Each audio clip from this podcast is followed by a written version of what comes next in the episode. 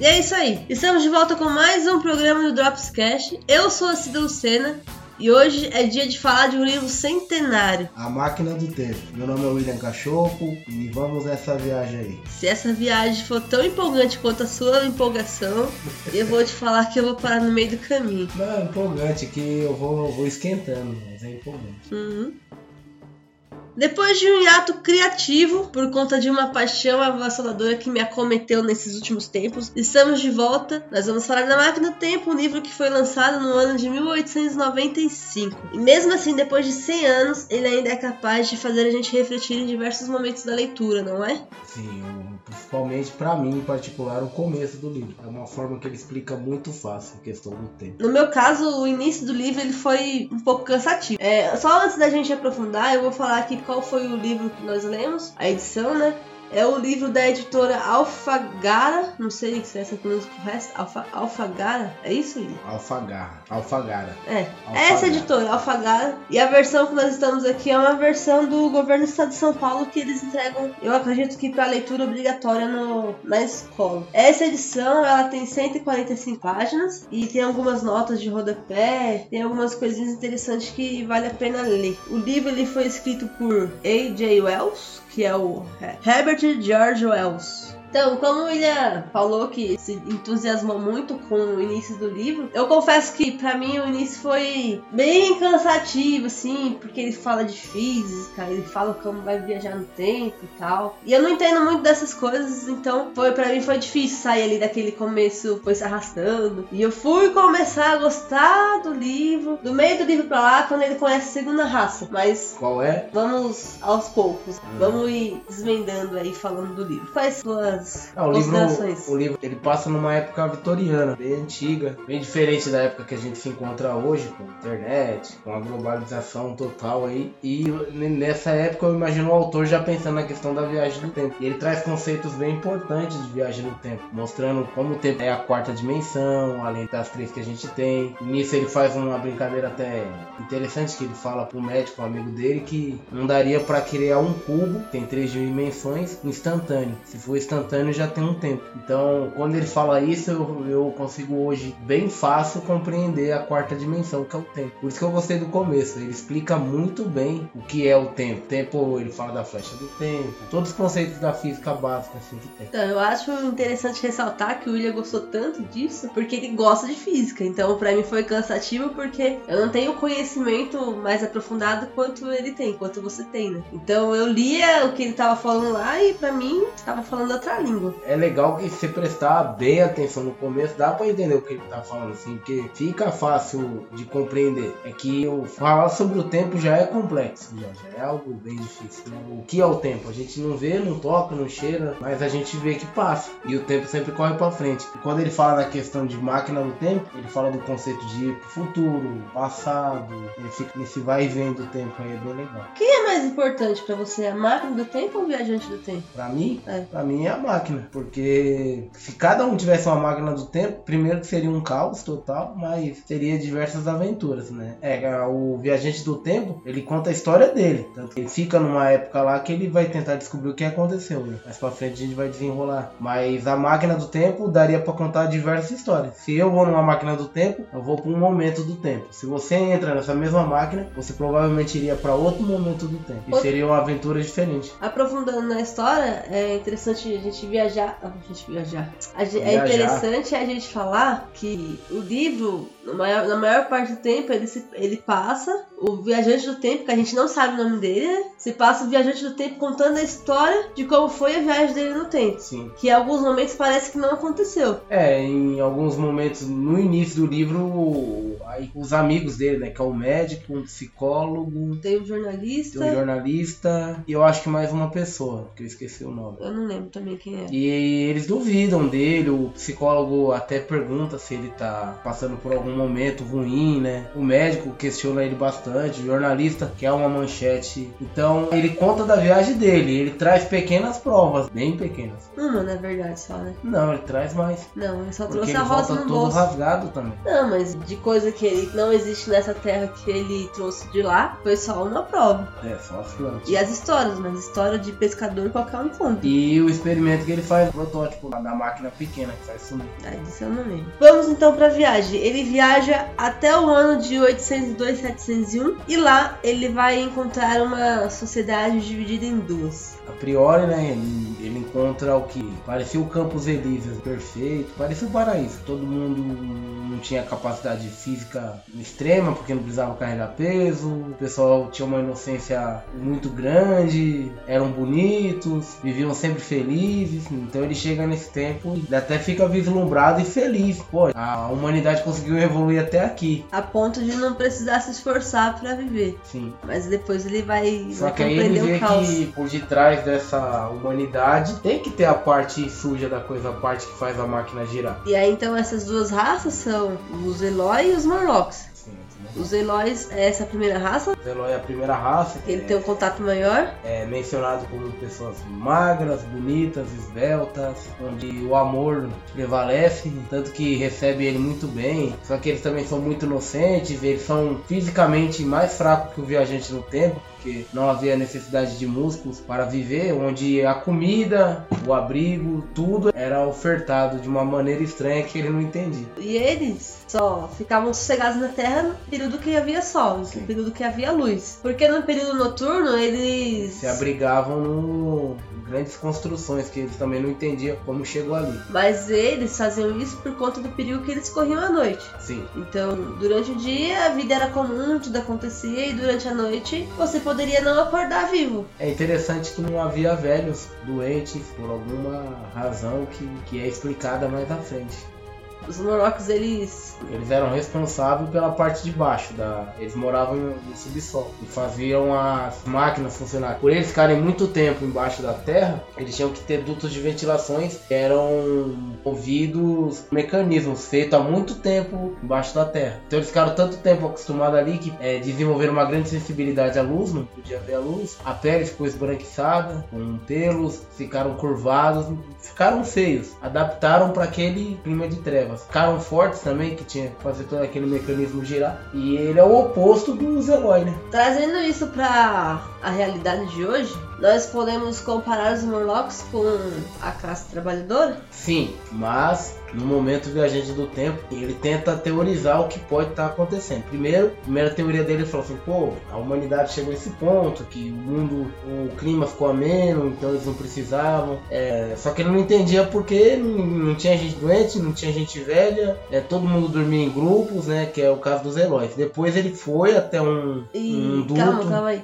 As pessoas dormiam em grupo, só que ao mesmo tempo que elas dormiam em grupo, elas não tinham aquela sensibilidade de. Empatia, eles não tinham. A sensibilidade de se preocupar com o outro. Sim, eles não eram empa é, eles não desenvolveram a empatia um com o outro. Eles gostavam, tanto que eles se amavam, né? Tinham relações ali ao ar livre. Porém, tem um trecho do livro que tem uma personagem bem importante do livro que vai se afogar no, no rio e ela tá sendo levada e ninguém faz nada. Então, ao mesmo tempo que eles convivem em sociedade, mas é cada um por si. Se você morrer, tô nem aí pra você. que isso também faz uma alusão ao egoísmo da alta sociedade, onde a busca pelo conforto e o prazer é tão grande que não é necessário se importar com o outro. Diferente dos Murloc, que querendo ou não, eles sendo feios, monstruosos, eles um ajudavam o outro. Em que momento? No momento que eles estavam puxando o viajante do tempo para baixo, que eles estavam cercando o viajante do tempo, que o viajante do tempo acendia o fósforo. Isso eu percebi agora, pensando nesse caso. William, deixa eu só falar uma coisa assim. Se você não leu a máquina do tempo assistiu o filme, não tem como a gente comentar do livro sem falar spoilers. Assim. Então, se você não quer saber da história, não ouça esse podcast antes de ler. Eu acho até que dá pra ouvir o podcast, porque a gente conta bem superficialmente. Mas a história, a trama, ela é bem, bem mais. Mas pode ser que em algum momento escape alguma coisa que a pessoa que não leu ainda não goste de ouvir, não é? Sim. Então, só um avisinho pra não se sentir incomodado. Aí o viajante do tempo ele fica lá na Terra, a Terra deles tem nome, não lembro. Não, Não tem, é, né? Só é tem o nome ano. Qual que é o ano? 802, 701. Depois que o Agente do Tempo ele tem contato com os Morlocks, Sim. ele começa a, a, tentar descobrir a diferença entre aquelas raças. Ele se põe a refletir por que, que eles só saem à noite, por que, que os Eloy eles tão, são sempre felizes, não trabalham, não se preocupam, de onde vem o alimento deles, como se mantém aquela sociedade. Ele tenta compreender, teorizar, e num primeiro momento ele acredita que houve um, uma distinção entre a classe elitizada e os trabalhadores. Só que com o passar do tempo isso foi ficando muito gritante, tanto que a classe elitizada ficou no topo, usufruindo da, da classe trabalhadora, que eram os, os Murloc, e os Murloc por ficarem muito tempo embaixo da terra, fazendo a máquina girar, fazendo o mundo funcionar, eles acabaram acostumando com aquela situação, com aquele meio, não necessitando mais a necessidade de voltar para a superfície. E os Eloy, eles, em poucas palavras, não estavam nem aí. Eu não sei nem se pode dizer se é os Eloys ou se são os antepassados dos Eloys. Depois de um tempo, você começa a perceber que é uma troca. Os Eloys usufruem do, dos Murloc, mas os Eloys,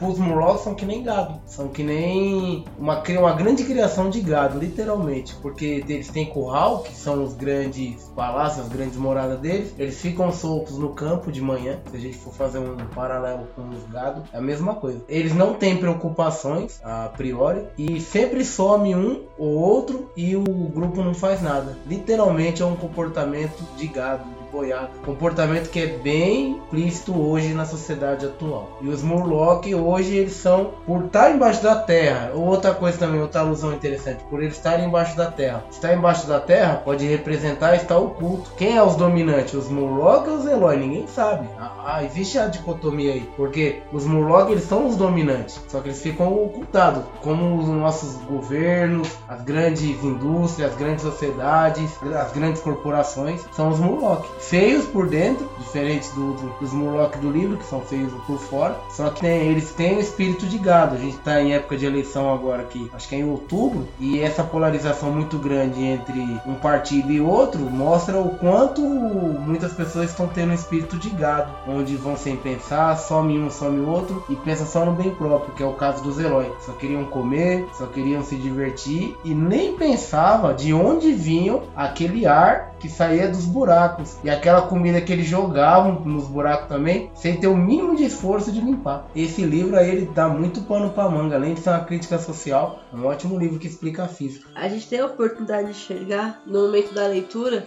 dois pontos opostos. De um lado fica os Eloy luxando e não se preocupa com nada, e do outro os Morlocks que tem aquela preocupação diária, que tem que trabalhar e fazer as coisas. E aí a gente pode fazer uma comparação à realidade, talvez. Porque hoje em dia quem. Eu não tenho muito dinheiro, então eu tenho que ter a minha vida regrada ali de sair para trabalhar de segunda a sexta, ter aquele horário que se fica preso, e aí você aproveitar o restinho da sexta-feira à noite sábado, domingo para curtir. Enquanto isso, os Eloy, eles curtem de domingo a domingo, não é? É que no mesmo tempo que a gente é Eloy, a gente é Murloc. Porque pensa, ó, o livro ele passa de início os Eloys como os bonzinhos, de certa forma. Aí eu acredito nessa ideia. Os Eloys são, são o povo ali certinho tudo. Depois o viajante do tempo, ele faz uma construção de um pensamento que talvez os, os Eloy colocaram os Murloc naquela posição. Só que mais na frente do livro, ele vai ver que os Eloys são manipulados pelos Murloc, entendeu? Os Murloc também luxam que... com, a, com os Eloy. Não. Porque eles são carnívoros. Eles comiam os Eloy. Eu acho que aí foi aquele ditado que o feitiço virou contra o feiticeiro. Sim. Vamos colocar os Murlocs para trabalhar, né? Pra fazer a engrenagem da nossa, da nossa cidade aqui na Terra, na superfície girar.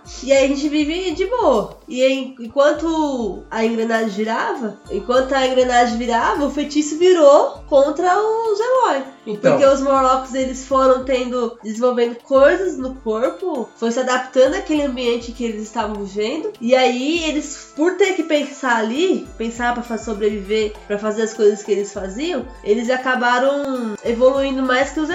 Sim. Então ele virou contra feiticeiro nesse sentido, que eles talvez vieram da mesma raça, só que a partir do momento que eles tiveram que pensar e ser aquela massa de mão de obra ali, e não tá acostumado a ter tudo na mão, eles acabaram que dominando ali os Eloy, a é, terra dos Eloy. É legal que você vê, se for para pensar, mas ainda num futuro, um futuro distante, todo o império cai. Você vê o Império de Roma, o Império Persa persa, império grego, império Gengis Khan, toda essa turma aí. Você vê que cai, porque chega a um pico, um estágio, e depois ele é engolido pelo próprio sistema, pela própria massa. Então pode ter sido o que aconteceu com os Eloys, porque é o que você falou. A massa de manopla ganhou força. Enquanto os Eloys estavam ali em paz, não precisavam mais desenvolver a força bruta, o intelecto, eles não precisavam também, que eles não se limitam só a uma força física frágil, eles também têm um intelecto frágil, diferente dos Murloc, que os Murloc eles aparentemente são ignorantes, mas eles roubaram a máquina do tempo, eles deixaram a máquina do tempo guardada, arrumar. Sabe, arrumaram a máquina do tempo e ainda deixaram limpa, toda lubrificada. Então, tem uma eles desenvolveram coisas que os Eloys não desenvolveram.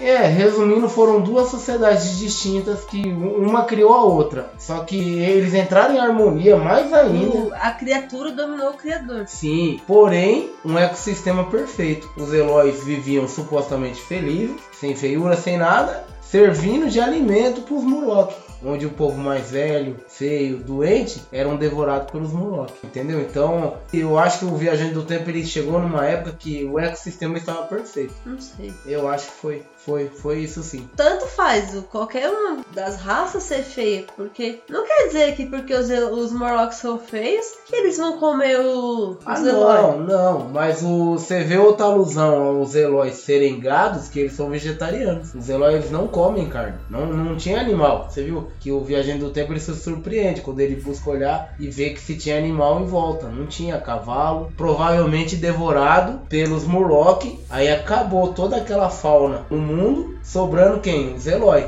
sendo obrigado os Murloc a praticar o canibalismo a priori. Se você for ver se os heróis são considerados o gado, não é canibalismo, porque eles são raças diferentes. Não. São raças diferentes. Não, eles viraram depois são... uma não. Mas eles são descendentes do mesmo indivíduo. Eles são raças diferentes, não é canibalismo. Seria canibalismo se o, a raça humana comesse um humano. Mas os Morlocks são os Morlocks, os Eloys são os Eloys. Mas os Morlock e os Eloys, eles são de, é, distintos do mesmo humano. Não sei. Sim, no livro fala. No livro fala isso aí. O que que acontece? Aí entra em outro termo da física, da biologia, que o ambiente molda o indivíduo. Os Morlock, eles tinham olhos grandes, eles eram curvados, eles eram fortes e esbranquiçados. Por quê? Brancos por falta de sol, não tinha acesso ao sol. Os olhos grandes para captar mais luz, porque eles viviam em lugares bem escuros. Eram curvados porque viviam em cavernas, bem baixinhas, bem e eram fortes devido à manutenção que eles tinham que fazer naquelas máquinas. E havia também um grau de inteligência. Já os Eloys, como eles ficavam lá em cima, não pegavam peso, então a parte física deles não era necessária. Tomavam o sol, então eles já eram mais corados. Não precisava pensar para se alimentar, caçar, então eles não tiveram que desenvolver o intelecto. Pode até dizer que não é canibalismo porque eles vieram, é igual a teoria da evolução de Darwin. Eles vieram do mesmo indivíduo em comum. É igual falar assim: ah, a gente veio do macaco. É pura mentira. O macaco é um indivíduo em comum que surgiu ali do, da evolução. Junto com um, um bicho ali que parecia um macaco, surgiu o macaco, o macaco foi para um lado e a gente, o ser humano, que evoluiu para o outro lado. Porém, somos parentes em comum. É o que aconteceu com os Eloy e com os Então, mas então não é canibalismo. Não, não seria canibalismo mesmo, não. Não é a mesma raça, não é humano comendo humano. Mas eles são descendentes de humanos. Mas a gente é descendente de macaco, não é macaco. Sim, então. Não, tem razão. Porém, em um determinado momento, os Eloys e os Murlocs foram humanos. Foram. São extraterrestres, porque eles estão em outra terra. Não. Não dá pra saber se é outra Terra porque é outro ano, né? Talvez seja se passe aqui na nossa Terra. Não, na verdade é a mesma Terra. A nossa? É a nossa é. Terra. Porque... Só que em tempos diferentes. Sim, porque durante o. Não sei se você conseguiu imaginar a viagem que ele fez. Ele liga a máquina do tempo, a máquina do tempo começa a funcionar, mas uma teoria bem legal que tem é que a máquina do tempo ela não se move, ela não anda. É o tempo que move a máquina do tempo, entendeu? É, imagina o espaço como se fosse um grande tapete. Mas como que ela não se move? Se ela tinha sumido lá do escritório ela dele? não se move. Na verdade, o que acontece? O tempo se move em volta da máquina. Difícil, né? É difícil, mas é gostoso entender isso aí. É como se o espaço e o tempo fossem um grande tapete tapete. E o que que acontece? A máquina do tempo distorce esse tapete. Ela como se ela enrolasse o tempo em volta dela mesma. Então o que ela faz? Você pode ver que a máquina do tempo tá ali. Aí ele mesmo fala que cria neve em cima. Aí vem o sol, passa por cima dele, estrelas, lua. E a máquina fica no mesmo lugar. Então é o mesmo planeta, só que em era diferente, com um clima diferente, com tudo diferente. Mudou tudo, até o sol ficou mais perto, que ele fala. Era e mais, mais fraco. Mais fraco ou mais quente? Ixi, Eu acho que é mais quente. Eu acho que era mais quente. Sim, que tanto que o, as calotas polares derreteram. Esse livro é cheio de detalhes, é muito bom. Só que o que a gente mais percebe aí mesmo é a crítica à sociedade, ao povo que trabalha, trabalha, trabalha. Ele vê a decadência do mundo, né? Imagina, se a gente pegasse uma máquina do tempo, aqui agora, e viajássemos para 100 mil anos à frente, provavelmente, provavelmente, não existiria nada. Porque é o que as grandes teorias tentam buscam confirmar que a sociedade ela vai atingir um pico, depois ela vai automaticamente se destruir, ficando só aqueles bichos que você viu que ele foi mais à frente depois e tinha criaturas que ele nem entendia como se locomovia. Sai os humanos e surgem outras criaturas estranhas lá. Esse livro é muito bom, acho que eu vou ler ele de novo. Gostei muito desse livro. É difícil, é difícil engatar essa leitura. Não é que livro sobre tempo, assim, sobre ficção científica é muito legal. Ele começa a engatar na hora que que você quer descobrir quem são aquelas coisas brancas ali que começam a aparecer. E que ele adentra lá o poço e vai lá para tentar achar a máquina dele de volta e essas coisas todas. Aí engata a história, mas antes disso, porque ele fica contando a história, e contando e contando e contando e parece que, tipo, ele não saiu do lugar. E o mais legal mesmo é que ele deixa pistas pra gente entender qual época começou o declínio. Porque ele chega uma parte que ele vai no museu, ele encontra o museu todo todo decadente e ele começa a entender máquinas que ele nem compreendia, que ele entender o funcionamento. Então você percebe que a sociedade subiu, teve um pico de evolução e depois caiu. É bem interessante, bem interessante. E é legal as estratagemas que ele tem para se aventurar ali com os Murloc, com os heróis. Mas você percebe que ele foi meio tapado, né? Que ele foi bem despreparado pra viagem. Ele não levou nada. Eu acho que quando ele fez a máquina do tempo, que ele entrou nela, nem ele acreditava que ia conseguir sair da onde ele Sim, mas o que você levaria numa máquina do tempo? Levaria comida, remédio, é. armas algumas coisas, porque vai que você vai parar no mundo de zumbi. Não. Ele foi parar no mundo lá que tinha os, os bichos enormes. Precisa ter alguma coisa pra você. É claro que se você tá numa máquina do tempo, isso é o menor perigos, é só você voltar. Mas essa máquina quebra, igual quebrou. E teve muita sorte de ter quebrado no lugar passivo. Na porque verdade, as pessoas é. acolheram ele em vez de matar. Se você cair numa tribo de índios canibais aí, os caras vão te acolher pra te matar. Pra esquartejar você e comer. Ele Na verdade, eu não sei se essa máquina chegou a quebrar. Porque no começo, quando ele, ele para no tempo lá, não, ele tira a alavanca, os heróis não mexer. Então, eu não sei. Ele, ele, talvez ele até desceu da máquina nesse tempo porque ele viu que tava amistoso. Porque ele não para quando ele vê aquele bicho grande lá. Porque o tempo, ele tá na máquina, o tempo tá correndo. E nisso o tempo tá correndo, ele tá, por isso que eu falo que não é ele que se mexe, é o tempo e o espaço. Porque ele não sofre influência nenhuma do tempo. Engraçado. Os bichos nasce, cresce, envelhece na frente dele e morre. É isso que é engraçado, ele... que ele viaja no tempo acontece um monte de coisa, mas não dá pra saber quanto tempo que ele ficou fora. Ele não fala. Não, mas aí entra outra história do tempo. Ah. Um viajante do tempo,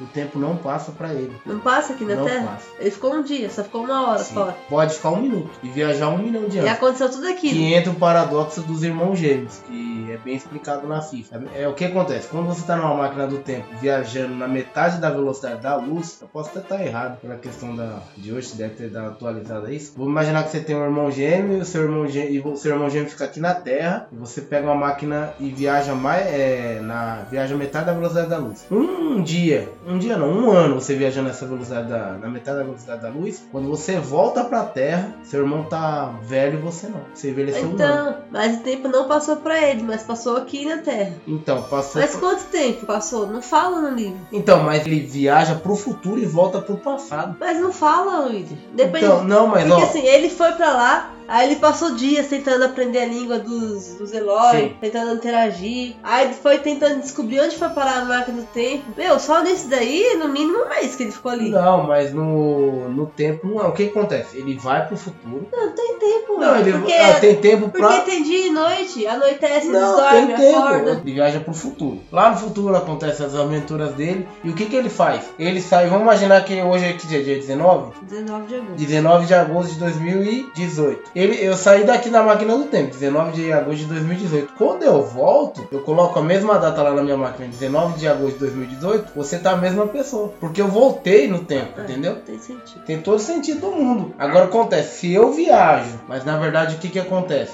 Aí a gente entra naquela dificuldade, porque não, pela teoria da relatividade, não se pode viajar pra trás no tempo. Você viaja pra frente, pra trás não. E, né, e como Então, é um com nessa outro, época- nessa Então, época nem se pensava em relatividade. Nessa época de 1895 não devia ter esse conceito ainda de Não, que não não podia tinha. voltar no passado. Porque no, Na no- verdade até dá pra voltar pro passado, mas é, daria muito pano pra mão explicar isso daí. Mas por que, que ele viajou pro futuro? Se ele podia viajar Porque ele passado? queria vislumbrar o futuro, as novas máquinas, as novas tecnologias. Ele era um cientista, um inventor. Se você é um inventor, pra que época que você vai voltar? Pra idade da pedra ou pra. Ah, eu gostaria de voltar pra trás pra descobrir algumas coisas, pra Eu, ver se é verdade. eu voltaria pra frente. Eu ia pra frente. É claro que pelo emocional, agora entra o lado psicólogo, muitas pessoas tentariam voltar ao passado pra desfazer coisas Ah, não. que surgiram. Não, eu não faria isso, não. Porém, existe um, um paradoxo. Não dá pra voltar pro passado e mudar a linha temporal. Talvez você voltasse pro passado e não deixaria minha mãe morrer e eu não te conheceria. E não estaria gravando esse podcast agora. O Exterminador do Futuro, ele volta no passado. Ele vai e volta. Ele vai pro futuro, vem pro passado. Porque aí ele não pode se ver lá, não é? Não, na verdade, o Exterminador do Futuro ele só vai pro futuro. É, eu acho que É o Exterminador do futuro. Sim, William, mas eu acho que no filme ele vai no passado. Não sei, agora você me pegou. O De Volta para o Futuro ele vai pro passado. Complexo. O De Volta para o Futuro ele vai pro futuro e pro passado. Ele fica alternando nas linhas temporais. Porém, existe a outra teoria. Se eu vou pro futuro, é uma coisa, dá pra ir normal. É só andar, vou, é, se locomover na velocidade da luz andar metade. Legal, no futuro. Cada hora que a gente tá conversando aqui, a gente tá indo pro futuro. Sim. Porém, pro passado não dá. Porque o passado ou ele iria quebrar a flecha do tempo, não iria te conhecer, não iria gravar o podcast, ou iria criar uma realidade paralela. Então. Em uma realidade eu volto no tempo e não te conheço, e nessa realidade eu pego a máquina, te conheço e volto no tempo. Então, mas é então tem uma coisa errada na máquina do tempo. Porque se ele vai pro futuro e a gente não pode voltar pro passado, ele não poderia voltar pro outra- Um livro escrito em 1800 e alguma coisa, 1800, né? 1895. 1895, Einstein não, se eu não me engano, 1895, não sei agora. Eu acho que o Einstein não tinha teorizado ainda a teoria da relatividade. E, porém, também não é um livro científico. Ele pode ir voltar no futuro do lado para frente, para trás, que é um livro de fantasia. Mas ele deve ter base em alguma coisa pra ter Sim. criado a história No do. começo do livro ele tem alguns conceitos, sim. Então. Sobre a quarta dimensão, sobre. Na física quântica ele já vai mais além. Na física quântica você pode voltar no tempo. Porém, a física quântica só se aplica à estrutura subatômica. É átomos, fótons, prótons, antielétrons, antiprótons, essas coisas. É um assunto muito gostoso de se falar. E você vê que o cara ele é tão louco que. Não dá, não dá. Não dá pra falar né, o que vai acontecer. Não, Não, na não verdade ele deixou o gostinho de reflexão, porque ele volta. Não, William, não vai falar o fim do, livro, né? Então tá bom, então eu falo. Não tem graça. E mais que a gente pode falar? É um livro bom, recomendo a leitura. Para quem gosta de física ainda, para quem gosta de fazer reflexões existenciais sobre a sociedade, sobre si mesmo, é um livro também muito empolgante. Eu acho que com essa leitura dá pra gente perceber que não existe um mundo utópico. Não existe. Ele chegou no mundo que parecia ser utópico, todo mundo bem. O paraíso, né? O paraíso que as pessoas falam que vai encontrar quando morrer.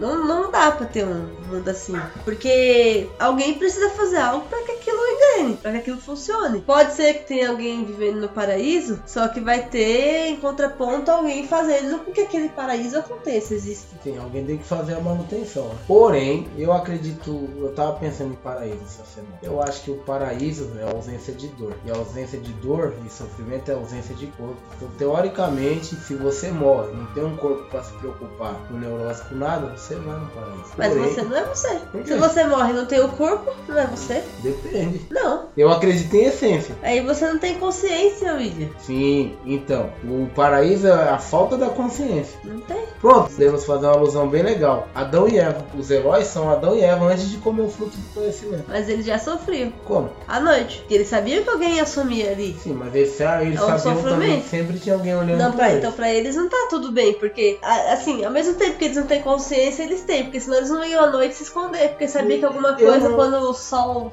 quando a luz do sol sumia, acontecia alguma coisa. Ó, oh, eu já acho que eles estavam condicionados. É o que a gente ensina na fa... é o que a gente faz na faculdade, quando a gente quer que o nosso ratinho beba uma gota de água, apertando a alavanca. O ratinho ele aperta a gota de água para ganhar água. Só que chega uma hora que ele aperta a alavanca por apertar, porque acha que vai ter alguma coisa. Tem um experimento que faz os macacos. Mas que chato estão vivendo nesse paraíso. Não era um paraíso, eles estavam condicionados. Viver... Não, pro viajante do tempo era tipo um paraíso. Por quê? Porque ele já vem contaminado de lugares onde duvidavam dele, onde ele não era, entendeu? Tanto que no primeiro momento no livro, ele é acolhido, é agraciado, vem colar, colares de flores e depois ele é esquecido. Então é, é interessante essa ideia também de paraíso. Assim. Só que para existir um céu tem que existir um inferno. E é bem legal, faz outra alusão. Paraíso na terra, em cima, os Murloc, o pessoal perigoso, canibal, embaixo da terra. Seria um suposto inferno. Você vê que tudo é uma grande repetição. Então dá para tirar bastante exemplo desse livro aí. Mas ainda dá pra perceber que não dá pra ter um mundo utópico, né? Não tem não, graça. Não dá pra ter utopia. Chegou lá e falou, tipo, aqui é um mundo perfeito. As pessoas comem, tomam sol, namoram, são felizes, brincam, não se preocupam com nada. Não tem consciência de morte. Então, por isso que eu falo que eles estavam condicionados a dormir em grupo. Porque eles não tinham noção de morte. Tanto que eles veem a menina lá da tribo, a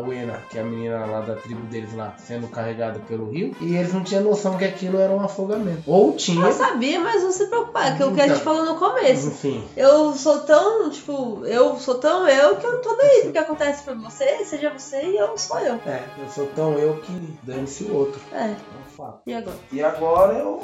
Bom, eu acho que eu vou ler esse livro de novo, pra refletir mais ainda. Então, apesar das dificuldades em ler A Máquina do Tempo, de compreender um pouco os conceitos, eu acho que vale a pena ler, porque é uma leitura que faz a gente refletir e, e ter consciência, assim, um pouco mais de consciência da realidade que a gente vive, porque eu acho que essa é a intenção, talvez fosse a intenção do autor quando ele escreveu, fazer uma comparação das divisões que a, que a gente tem no mundo, das pessoas que têm mais dinheiro, pros que não têm dinheiro, pros que precisam trabalhar, e meio que a gente trabalha para quem tem dinheiro. Eu acho que foi meio que uma alusão a tudo isso, assim, a realidade. É, o Viajante do Tempo, eu acho que ele busca ir no fim do mundo, não sei se você sente isso também. Busca ver até onde a sociedade chegou. Pra ver se vai evoluir é. ou se vai... Que ele chega em momentos que o tempo tá correndo, ele tá vendo do lado de fora, e ele vê uma certa evolução, mas ele não para. Ele vai até o momento que os humanos desaparecem. Então eu acho que é aquela nossa vontade de dar continuidade à vida, à nossa, nossa espécie, e ele vê que é um fim. É claro que aí daria para teorizar muito mais, que talvez os humanos não estão mais para a Terra,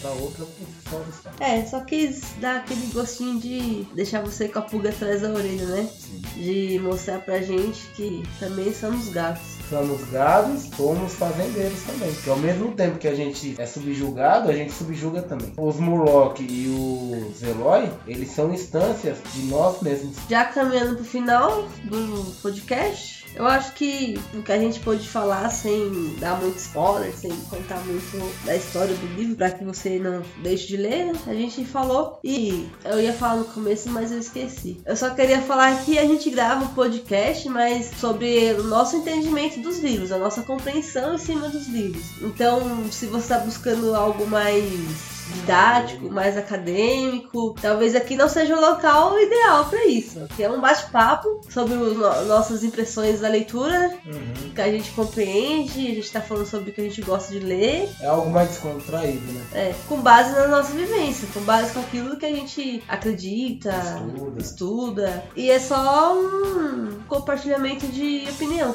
Sim. Se você está buscando algo acadêmico. Fica no nosso canal, mas procura também é, vai aprofundando um pouco mais as pesquisas aí. E se você gostou do programa de hoje, a gente vai ficando por aqui. Mas não esquece de mandar o seu e-mail, sua sugestão lá no e-mail dropscastdc@gmail.com. Estamos também no Facebook e no Instagram. Um abraço a todos, gostei muito hoje desse tema e fico feliz em poder estar gravando e compartilhando um pouco do que, do que eu entendo sobre, ou do que eu acho sobre o livro. Um abraço próxima. É isso aí. Até o próximo podcast.